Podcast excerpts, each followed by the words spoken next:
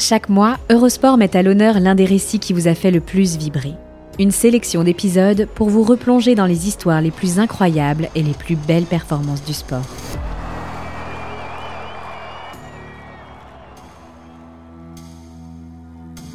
Vinnie Jones, ou le footballeur le plus violent de l'histoire du championnat d'Angleterre. Méchant, vicieux et mal accompagné.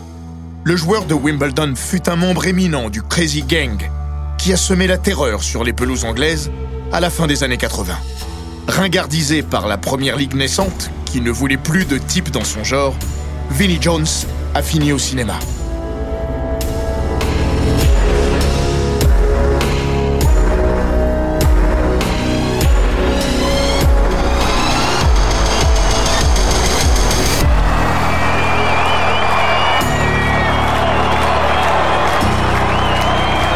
Bienvenue dans les grands récits d'Eurosport.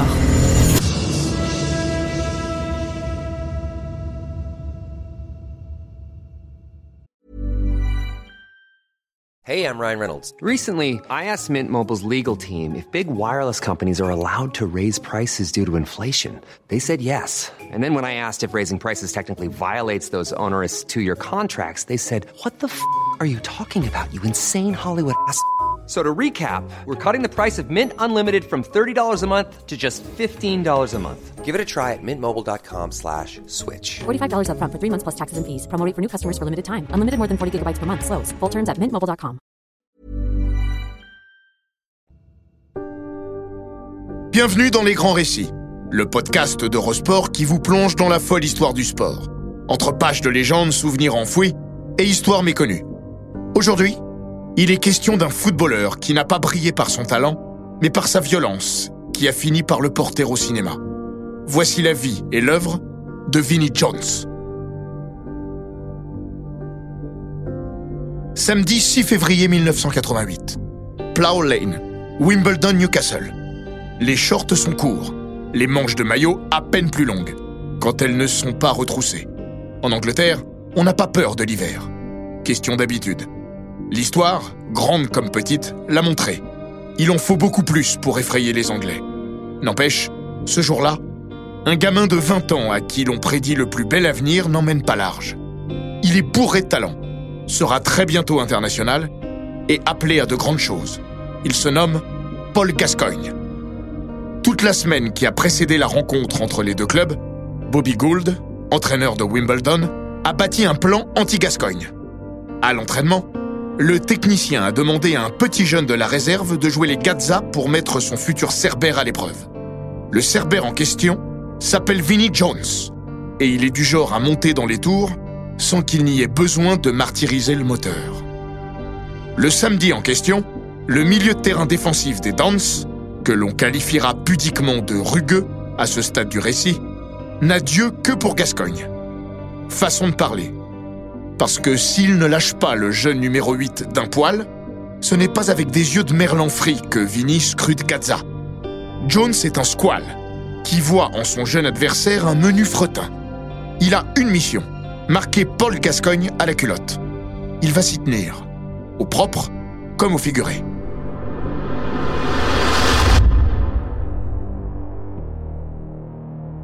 D'entrée, histoire de réchauffer l'ambiance et donner le ton de leur relation future, le joueur de Wimbledon balance Je ne vais pas jouer au football aujourd'hui.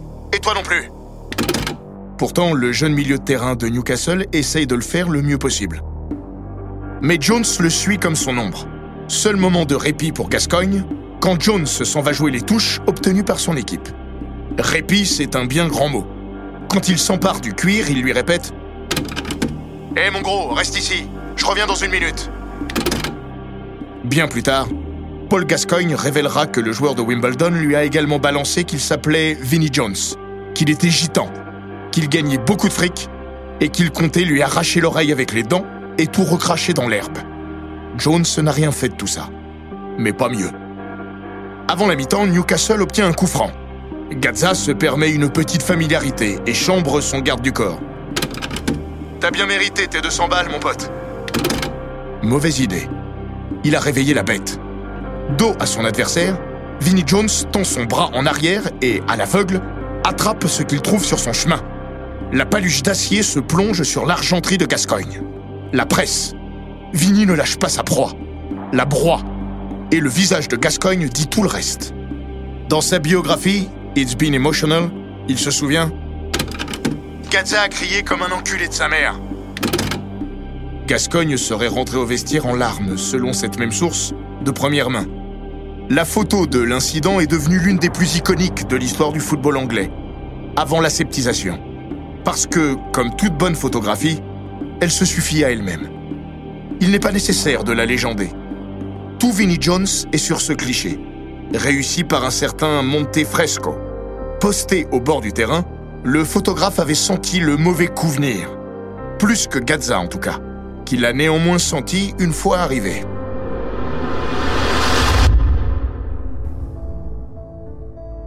Vinnie Jones est l'un de ces types qui vous donne l'impérieuse impression de vous engueuler même lorsqu'il vous sourit. Sourcils naturellement froncés et alités sur deux orbites menaçants, mâchoire raide comme la justice expéditive prônée par son propriétaire, le bonhomme est un dur à cuire qui n'accepte qu'un type de réponse à ses outrages, la manière forte. S'il vous en colle une, mieux vaut le regarder droit dans les yeux. Alors évidemment, quand Gazza lui a fait porter une rose rouge après le match, le natif de Watford n'a rien trouvé de mieux que de lui rendre la politesse en lui offrant une brosse à chiottes. Plus de trois décennies après, les deux gars, au parcours aussi sinueux qu'une route alpestre, sont devenus copains. Eric Cantona aussi a fini par apprécier Vinnie Jones.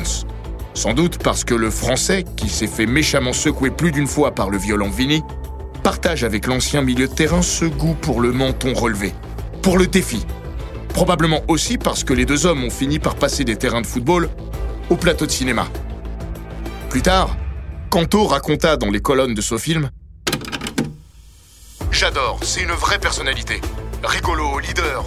Il a la voix d'un mec qui a vécu. Après, sur le terrain, il oubliait souvent que tu avais passé plusieurs soirées avec lui. Le match qu'on a joué à Wimbledon en coupe, dans les cinq premières minutes, si je le vois pas venir de loin, il me coupe en deux. Cinq minutes après, je marquais un de mes plus beaux buts avec Manchester. Ce but découlait sans doute de ce mauvais tacle. David Ellery will have to diffuse it here. Jones on Cantona. A lot of United players. Si Eric Cantona a laissé une trace indélébile dans l'histoire du football anglais, version moderne et marketée Premier League, les dirigeants du plus grand championnat du monde préfèrent que celle de Vinnie Jones s'arrête à ses portes aux mollets et chevilles martyrisés par l'illustre membre du Crazy Gang de Wimbledon, équipe de foot d'un autre temps, de l'Angleterre des années 80. Angleterre plongée dans la brutalité quotidienne de la politique thatchérienne et la violence de fin de semaine des hooligans qui remplissaient encore les tribunes de ces enceintes. Ladies and gentlemen, I stand before you tonight,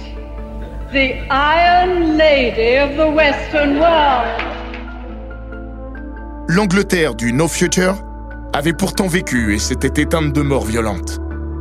Mais Vinnie Jones et ses bad boys de copains avaient décidé de lui écrire un avenir. Il serait court. Il ne pouvait en être autrement. Vincent Peter Jones, dit Vinnie, a vu le jour le 5 janvier 1965, du côté de Watford, dans la banlieue de Londres. Le futur, improbable et éphémère capitaine du pays de Galles est issu d'une famille modeste, avec un papa qui aime la chasse, la pêche et autres traditions. Le reste du temps, il bosse. Si les Jones déménagent souvent, la jeunesse de Vinny est heureuse, sans accroc manifeste et un amour pour un sport, le football. Dans sa biographie, il raconte Je me souviens de mon premier ballon. Mon père l'avait ramené de ses vacances à Rimini. J'aimais ce ballon et ne l'utilisais que rarement.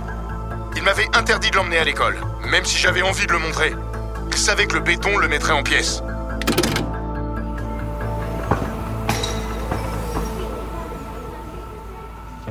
La première fois que le petit Vincent s'est retrouvé sur un terrain de football, il était haut comme trois pommes et a marqué trois buts. Une habitude qui lui ferait des infidélités au plus haut niveau. Il faut dire que très tôt, sa grille de lecture footballistique fut quelque peu brouillée. Son premier entraîneur, John Cornell, lui a dit un jour J'ai trois conseils pour toi, mon garçon. Quand tu frappes un adversaire, sois sympa et relève-le, mais tire-le par les aisselles. Si on te hurle dessus, fais comme si de rien n'était si le gars est plus vieux que toi. Si tu es marqué de trop près, recule un petit peu et attrape le gars par les couilles et tourne-les. Il ne te marquera pas d'aussi près la fois suivante. Inutile de dire que le conseil n'est pas tombé dans l'oreille d'un sourd. Vinny est plutôt bon footballeur et rejoint les équipes de jeunes de Watford. Il est moins bon écolier, mais avance dans l'adolescence avec l'insouciance qui accompagne ses années de construction. Ça ne durera pas bien longtemps, malheureusement. Il est âgé de 13 ans quand ses parents se déchirent et décident de divorcer. Vinny bascule alors du côté obscur. Sa vie tombe en lambeaux. Le football devient secondaire, d'autant que son entraîneur à Watford, tout en vantant ses qualités, lui remet les pieds sur terre. Trop petit garçon. Ça ne fera jamais un joueur de football professionnel.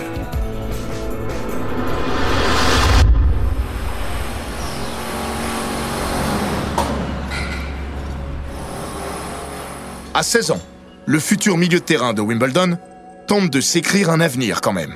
Il bosse sur les chantiers avec son père. Mais Vinny n'a pas tellement envie de se tuer à la tâche. Pas comme ça en tout cas. Et le fait savoir à son paternel. Son père lui répondra Va te trouver un boulot. Direction le supermarché. Vinny met de l'ordre dans les rayons. Puis se trouve un autre boulot dans la cantine d'une école, où il fait la plonge. À ses heures perdues, terme on ne peut plus adapté à son quotidien, le jeune homme roule à toute berzingue en moto, et sans assurance, évidemment. Un jour, il prend un énorme carton qui le voit valser dans la devanture d'une banque. Un autre jour, Jones décide de se percer l'oreille avec une aiguille, sans les précautions sanitaires d'usage. 20 minutes d'automutilation pour tuer le temps. À part ça, on peut résumer la vie de Jones ainsi. Viré au pub, biture, et coup de poing. Finalement, par on ne sait trop quel miracle, celui qui incarnera un jour Tony dans de plomb et partagera un plateau de cinéma avec Brad Pitt dans le film Snatch, reprend sa marche en avant par des chemins détournés. Il se remet à jouer au foot avec Weldstone, club de 4 division anglaise, qui a également accueilli un certain Stuart Psycho Pierce à ses débuts. Vinnie Jones y touche ses premiers cachets. Il reçoit son premier carton rouge et atteint même le troisième tour de la FA Cup, compétition qui marquera sa carrière comme nul autre.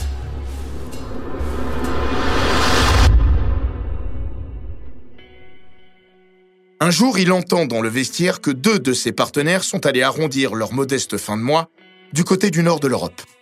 Partir jouer l'été en Suède, Vinny se dit que ça pourrait être une bonne idée. C'est Dave Bassett, coach de Wimbledon, qui leur a ouvert la porte de la Scandinavie. Bassett connaît Jones, qu'il avait remarqué gamin. Jones va donc voir Bassett.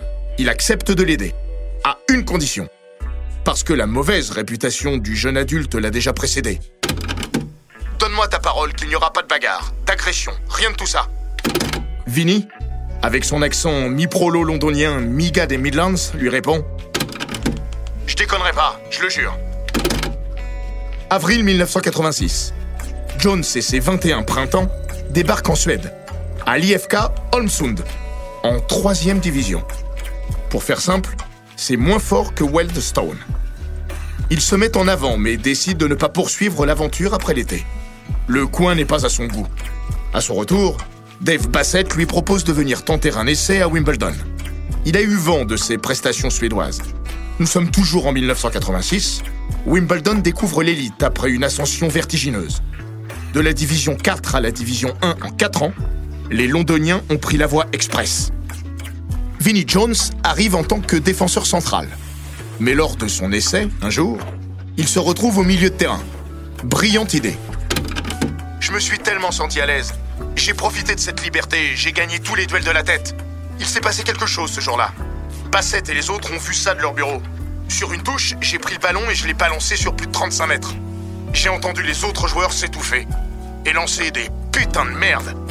Ils n'avaient jamais vu ça et je savais même pas que j'en étais capable. Ça deviendrait l'une de mes marques de fabrique.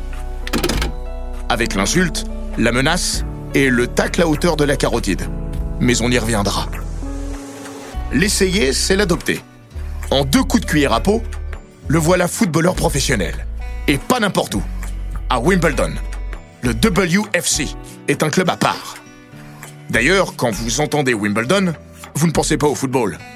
Wimbledon, c'est une forme de volupté, de tendresse et de douce noblesse. Wimbledon, son jardin anglais, le All England Club, où se déroule chaque année, ou presque, le tournoi de tennis le plus prestigieux et traditionnel du monde.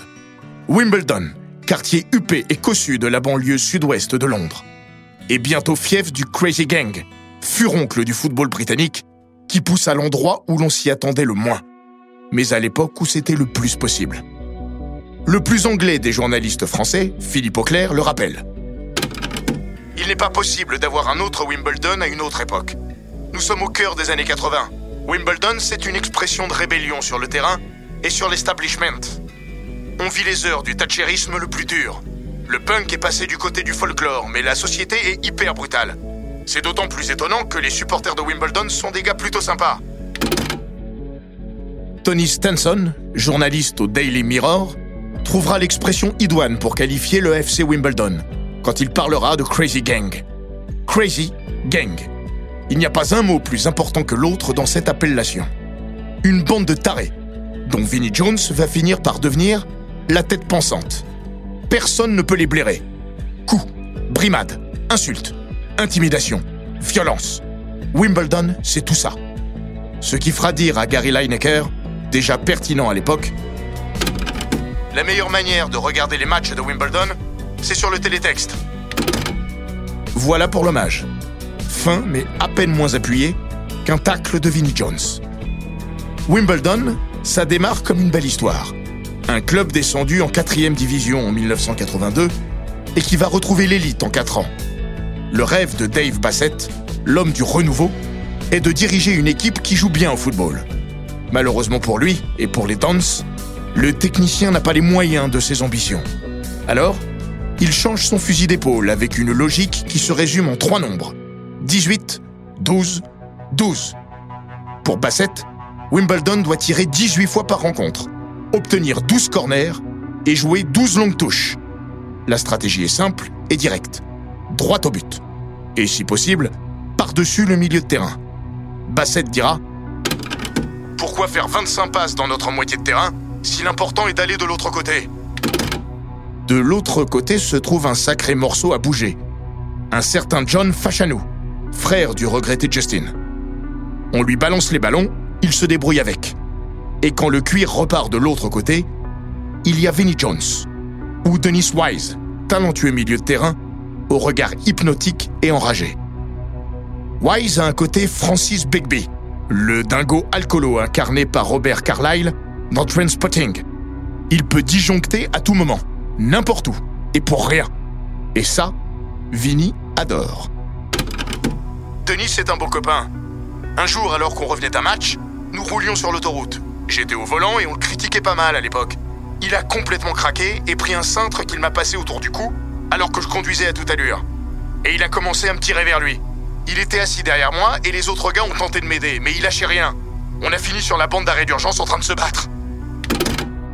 Rien n'arrête le Crazy Gang, dont Laurie Sanchez et Wally Downs sont les autres membres plus que proactifs.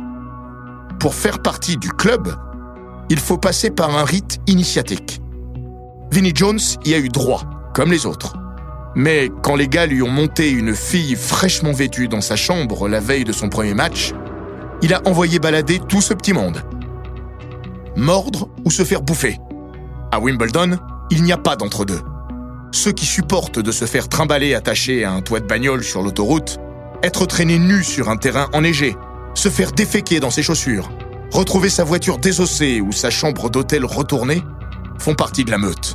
Pour les autres, c'est l'enfer. Jones s'assure Si vous n'arriviez pas à supporter de vous retrouver à poil, les blagues et les abus en tout genre, vous n'en étiez pas. Aussi simple que ça. Certains, tels Terry Phelan, sont venus voir le coach en larmes. Phelan racontera C'est une meute de loups qui cherchait constamment du sang. J'ai vu des joueurs pleurer, moi, craquer nerveusement. Un jour, Fachanou ira jusqu'à littéralement passer à tabac un coéquipier qui avait osé remettre en cause l'ordre établi du vestiaire. Une autre fois, Eric Young, transféré de Brighton, arrive à l'entraînement avec un sac aux couleurs de son ancien club. Dommage. Le Crazy Gang ne peut pas laisser passer ça. Il l'attrape et allume un feu de joie avec, au cœur du vestiaire. Lorsque les pompiers débarquent, lance à incendie en main, il tombe sur une bande de gars en train de danser autour des flammes. Évidemment, le Crazy Gang n'en fait pas seulement voir de toutes les couleurs à ses membres. Le pire, c'est le reste de l'Angleterre qui le prend de plein fouet. Venir à Plough Lane, c'est vous donner envie d'en repartir très vite, et sauf surtout. Du thé salé, des toilettes bouchées, des excréments dans les douches, tout l'attirail pour vous faire péter une là. Et ça, c'est avant d'avoir mis un pied sur le terrain. Parce que le plus dur, ce sont les 90 minutes qui suivent. Le trouillomètre à zéro et le risque d'en sortir découpé en deux. Et ce n'est pas seulement une figure de style. Gary Stevens, vous connaissez? Probablement pas. Ou du moins l'avez-vous oublié Pour une raison simple. Sa carrière fut courte. Tout au moins raccourcie. Il disputa son dernier match à 28 ans. Sept sélections tout de même avec les Three Lions. Une participation au Mondial 1986. Et puis, il a croisé la route de Vinnie Jones. Un jour de novembre 1988, le joueur de Tottenham se retrouve le long de la ligne de touche, à la lutte avec John Fashanu. Alors qu'il a perdu l'équilibre et tente de conserver le ballon comme il peut, il voit, ou non, Jones débouler comme une furie. Le tacle est d'une violence inouïe, révoltante. Stevens ne s'en remettra jamais. Fashanu and Gary Stevens got to him quickly enough and then Jones and Gary Stevens sadly has stayed down here. Je n'ai pas essayé de me faire Gary. J'y suis allé fort comme toujours. Encore aujourd'hui, je crois toujours que Gary Stevens a été victime d'une de ces choses qui arrivent en football. Il n'y a pas toujours de la méchanceté derrière les grosses blessures. Je pense surtout qu'il a eu trop de soucis au genou avant ça et que ce tacle fut celui de trop. Voilà pour la justification. Le malheureux Gary Stevens est sans doute la victime la plus spectaculaire de l'ère du Crazy Gang et de Vinnie Jones, qui avait pourtant lancé sa carrière avec les Dons sur une note plus vertueuse. Avant d'être considéré comme le joueur le plus violent de l'histoire du championnat d'Angleterre, Jones avait réussi des débuts tonitruants avec Wimbledon. Son premier match, il l'avait disputé contre le Nottingham Forest de Nigel Clough. Une courte défaite 3-2.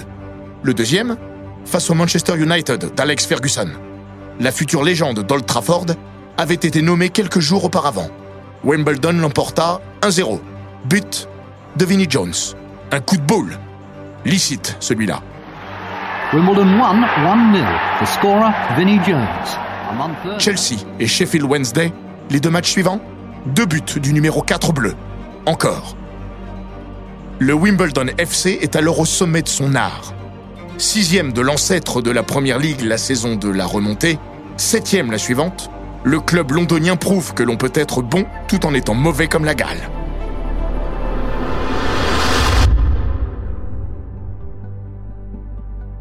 Wembley, le 14 mai 1988. Le jour de gloire du Crazy Gang. Finale de la Coupe d'Angleterre entre Liverpool, meilleure équipe d'Angleterre et d'Europe de la décennie écoulée, et Wimbledon. Les Downs de Bobby Gould, successeur de Dave Bassett, se retrouvent dans le Saint des Saints pour y disputer le match le plus important de la compétition la plus prestigieuse du football anglais. Deux mondes se font face. Lady Di représente la couronne, serre la pince aux acteurs du match. Wimbledon à Wembley, c'est comme inviter les Sex Pistols à Buckingham Palace.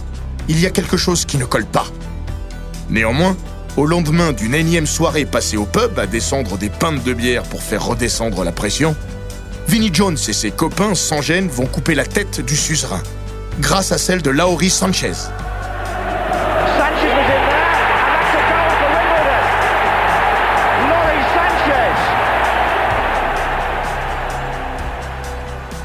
Un penalty arrêté par Dave Bissent et les Londoniens repartent vers leur banlieue avec l'argenterie sous le bras. John Molson, commentateur de la BBC, résume ce qu'il a vu par ces mots. Le Crazy Gang a battu Culture Club.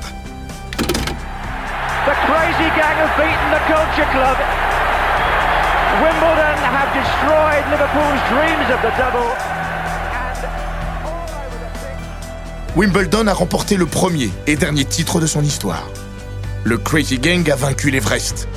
Il n'ira pas plus haut. Les Sex Pistols ont vu le palais, se sont goinfrés de crème chantilly jusqu'à exploser. La saison d'après est celle de trop. La dernière du Crazy Gang, première génération. Parce que Vinnie Jones reviendra un jour. Mais le collectif a fini par se déliter.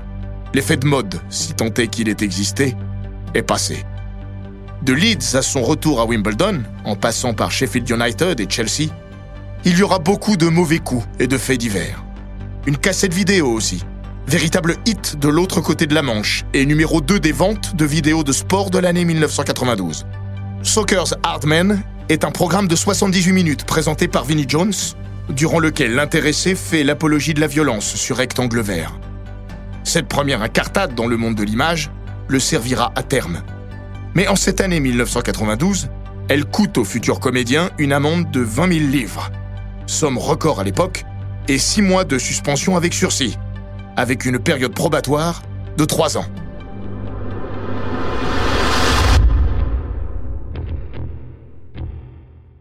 La première ligue naissante n'a pas de place pour types comme lui. Et lui ne cherche pas non plus à entrer dans le moule. En six années passées dans le nouveau championnat d'Angleterre, le natif de Watford trouve le moyen de se faire expulser à sept reprises. Autant que Roy Keane, mais en sept saisons de moins que le bouillon irlandais. Their irascible captain Jones chose this weekend to revert to booking just five. Un jour de mars 1992, comme pour marquer le coup et définitivement tirer un trait sur la First Division, qui allait se transformer en Première Ligue l'été venu, Jones réussit le tour de force de prendre un jaune au bout de 3 secondes. Ce qui lui fera dire J'ai dû y aller trop sauvagement, trop fort ou trop tôt. Parce qu'après 3 secondes, je pouvais difficilement être en retard. Vinnie Jones a aussi le sens de la formule. Mais ses sorties bien senties sont trop rares et ne font pas oublier ses saillies politiquement incorrectes. Comme lorsqu'il propose gracieusement à Kenny Dalglish de lui arracher la tête pour lui chier dans le cou ou inacceptable, comme en 1995, quand il se lance dans une diatribe anti-immigration à l'égard du Ballon d'Or 1987, Ruud Gullit, à l'issue d'un Boxing Day houleux. Expulsé pour deux interventions viriles sur Dan Petrescu et le néerlandais, le bad boy s'en prend aux étrangers, des cochons ventripotents venus en Angleterre pour tuer les vrais bosseurs bien de chez nous. Ambiance. L'Angleterre s'est ouverte au monde. La Première Ligue s'est modernisée. Jones s'est ostracisé. Il sera bientôt temps pour lui de raccrocher. Avec ses tatouages en guise de souvenirs indélébiles. FA Cup Winners sur le tibia droit. Leeds Champions Division 2 sur le gauche. Et sur sa poitrine, un dragon gallois. Parce qu'avant qu'on lui intime d'aller voir ailleurs, Jones deviendra international. Un gros quart de siècle plus tard, Philippe Auclair s'interroge. On se demande comment il est devenu international. Le pays de Galles voulait un patron, un dur, et ça leur faisait un coup de pub. À l'époque, en 1994, Jimmy Greaves n'est pas moins interloqué. On avait vu Arsenal marquer deux buts à domicile. Eh bien, quand vous pensiez avoir tout vu en football, Vinnie Jones devient international. Grâce à une ascendance maternelle galloise et au niveau cataclysmique d'une sélection à la ramasse, Vinnie Jones portera les couleurs du pays de Galles à neuf reprises. Le temps de se prendre un 7 buts à 1 par les Pays-Bas, de porter le brassard de capitaine et évidemment de récolter un carton rouge pour un mauvais geste face à la Géorgie. Classique Vinny. De suspension en amende, de coups médiatiques en condamnation sportive et civile, pour avoir mordu le nez d'un journaliste ou avoir tabassé un voisin, Vinnie Jones n'est plus en odeur de sainteté sur les terrains anglais, si tant est qu'il y fut un jour. Son cas est désespéré, juge ses congénères, et il n'y a plus que Wimbledon, où il est revenu en 1992, pour lui trouver des excuses et le défendre à chaque fois qu'il lève le pied trop haut ou l'ouvre un peu trop fort. Alex Ferguson dira de Vinnie Jones C'est un mec étrange. Il est énervé par tout le monde. Et Paul Gascoigne, qui en connaît un rayon en autodestruction, ajoutera Il a en lui un bouton d'autodestruction, comme un mauvais écolier. En mars 1999, au crépuscule d'un siècle qu'il avait déjà ringardisé, Jones décide de mettre la clé sous la porte en balançant J'en ai assez de ce jeu. Après neuf rencontres disputées avec les Queen's Park Rangers en Championship, le niveau d'en dessous, le sien ont toujours pensé très fort ses détracteurs. De toute manière, il n'était plus vraiment footballeur, parce qu'il était entraîneur-joueur, mais surtout parce qu'il était passé à autre chose, une nouvelle passion, le cinéma. Philippe Auclair, avec un certain recul, jugera Ce qu'il a fait est très astucieux. Il s'est créé une image. Il a bâti sa carrière sur sa brutalité. C'était un voyou. Des Vinnie Jones, il n'y en a plus. Il n'y a plus de machine à flanquer des nions comme il l'avait fait avec Gascogne. Il a eu du pot de tomber sur Guy Ritchie.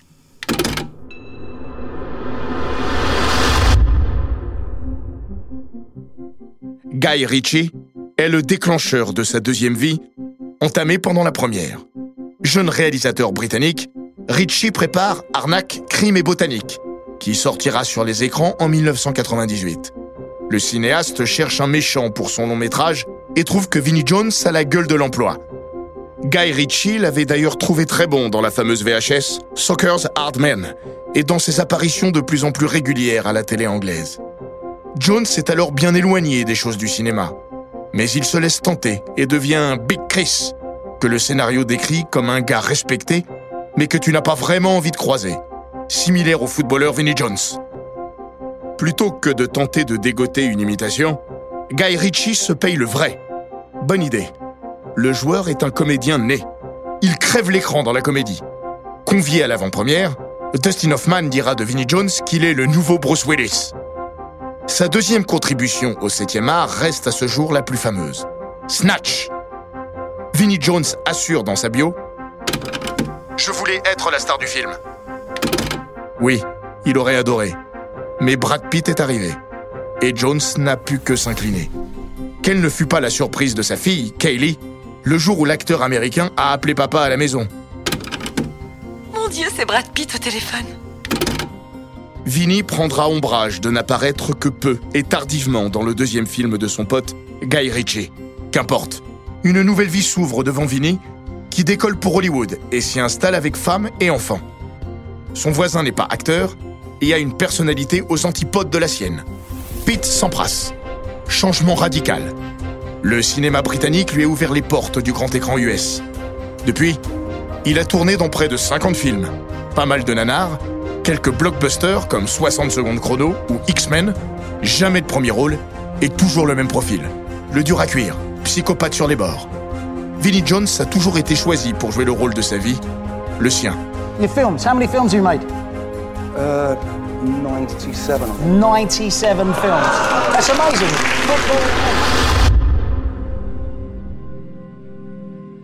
Vinnie Jones est-il vraiment un sale type?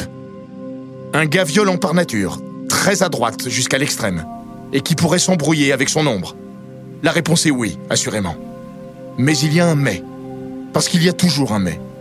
Tout n'est jamais complètement noir. Rien n'est totalement blanc. Et Vinnie Jones, personnage plus simple à détester qu'à aimer, n'échappe pas à cette règle immuable, et il l'assume. Toute ma vie, j'ai eu un ange sur une épaule, un diable sur l'autre. Derrière le regard menaçant, les coups de poing et les crocs d'acier, il y a un gars qui n'a jamais oublié d'où il venait. Et la mort de sa femme en 2019 a rappelé que Vinnie Jones avait un cœur. Terrassée par une longue maladie, Tania n'avait pas été épargnée par les soucis de santé. À la fin des années 90, elle avait même subi une transplantation cardiaque. Son acteur footballeur de mari avait alors offert l'intégralité de son cachet du film Arnaque, crime et botanique, 30 000 livres, à l'hôpital qui s'était occupé d'elle.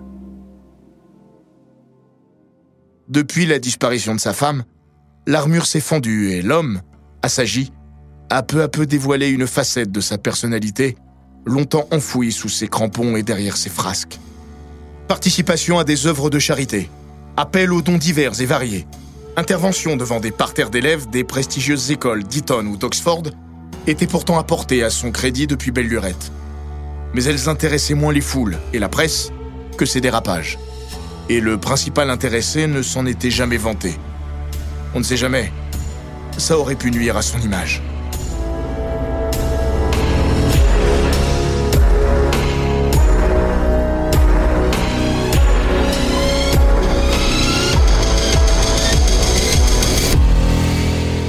Cet épisode des grands récits d'Eurosport a été écrit par Maxime Dupuis.